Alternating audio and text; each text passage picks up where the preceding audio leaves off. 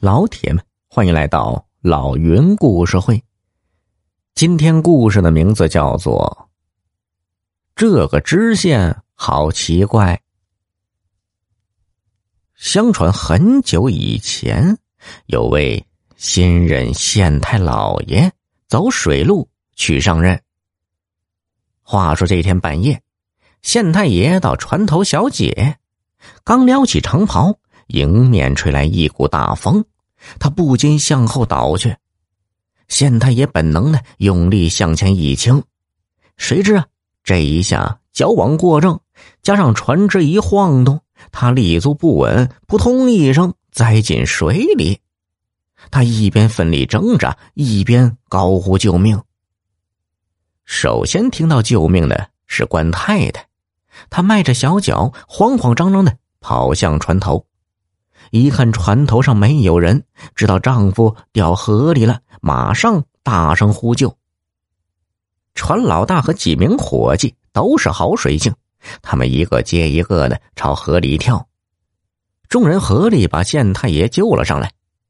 县太爷落水没多久，很快便醒转过来，但他身上透着浓浓的鱼腥味众人见他并无大碍，便也纷纷。睡觉去了。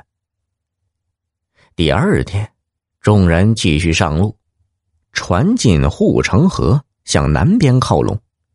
大伙看到，南边外迎接的队伍已经达到五六十人，大多是衙门里的人和奉承拍马的乡绅。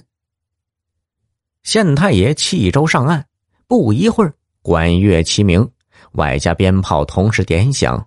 平时冷落的南门顿时热闹起来。县太爷和太太分别坐上迎接他俩的轿子，在众人前呼后拥下，朝着县衙而去。到了县衙，县太爷升堂点卯，一切有条不紊的进行。末了，他还发出了一条奇怪的命令：命人在后院书房天井里。按北斗七星方位，安放七口大水缸，并安排两名衙役轮流值班。不经我本人同意，任何人不得入内。众人虽然不解，但县太爷乃一县之主，谁敢不听啊？三天过去了，县太爷的太太有点坐不住了。要知道，他们夫妻恩爱，但上任后。县太爷竟然一连三天不进卧室，于是他便叫老管家传话给老爷注意休息，不要累坏身体。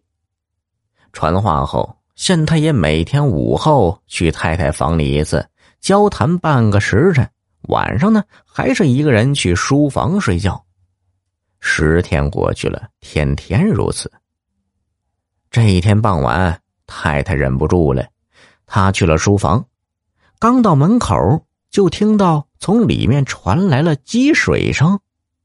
一位衙役看到夫人来了，慌忙过来抱拳作揖，轻声说：“请太太原谅，老爷特意关照，没有他的同意，任何人不得入内。